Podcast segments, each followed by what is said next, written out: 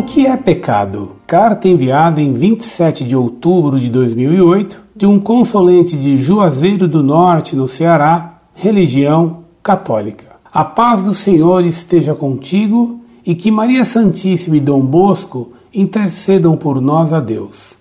Bom dia. Meu nome é nome e sou ex-seminarista salesiano e atualmente trabalho e estudo na área de computação e tenho o trabalho pastoral no Salesiano e faço encontros de catequese de primeira Eucaristia.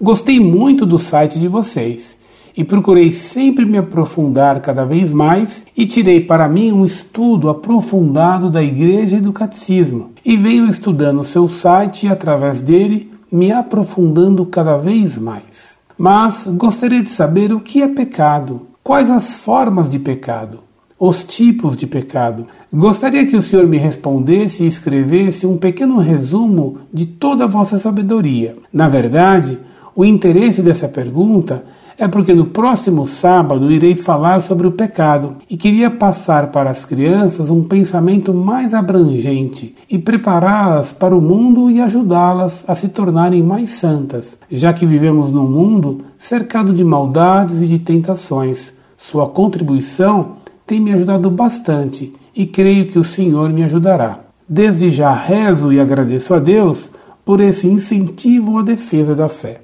Obrigado e espero que vocês possam me ajudar a crescer na fé, para que assim eu possa ajudar a outras pessoas a crescerem também na fé. Muito prezado, salve Maria. Agradeço suas palavras de elogio e de confiança. Hoje, a ignorância religiosa é imensa. Poucos padres hoje ensinam. E muitos, quando ensinam, ensinam em geral erros. Antes do Concílio Vaticano II, qualquer criança conhecia o catecismo.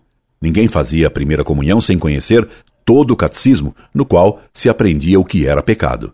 Hoje, como pode alguém se confessar seriamente se não sabe o que é pecado? Como podem as pessoas comungar se não se examinaram em sua consciência?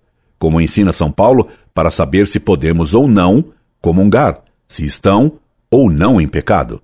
Porque estando uma pessoa em pecado mortal, ela não pode comungar. Tenho visto até dois bispos, em documentos escritos, errarem sobre os mandamentos. Se até bispos não sabem direito quais são os mandamentos da lei de Deus, que dirá o povo simples? No espaço de uma simples carta, darei apenas o mínimo necessário para que você compreenda a importância desse assunto e complete depois seu conhecimento estudando seriamente o catecismo. Os pecados podem ser mortais ou veniais. Pecado mortal é 1. Um, a violação da lei de Deus ou da Igreja em matéria grave. 2. Feita com inteiro conhecimento. 3. Com plena vontade. Faltando um desses três itens, o pecado não é grave, mas apenas leve que a igreja chama de pecado venial. Os pecados graves são chamados mortais porque dão morte à alma. Cometemos pecado grave quando preferimos uma criatura com aversão a Deus. Cometemos pecado grave quando preferimos um prazer ilícito, um ato ou pensamento de orgulho, uma riqueza, a Deus. O pecado grave nos faz perder a graça santificante que é a vida de Deus em nossa alma. Por isso o pecado grave se chama mortal. Quem está em pecado mortal tem que se confessar. Se a pessoa morre em pecado mortal, ela irá para o inferno, de onde nunca mais sairá. Ninguém pode comungar estando em pecado mortal. Quem comunga estando em pecado mortal comete um pecado maior ainda, um sacrilégio. Devemos confessar os pecados mortais dizendo o número deles, ou aproximadamente o número deles, e contar certas circunstâncias que os agravam.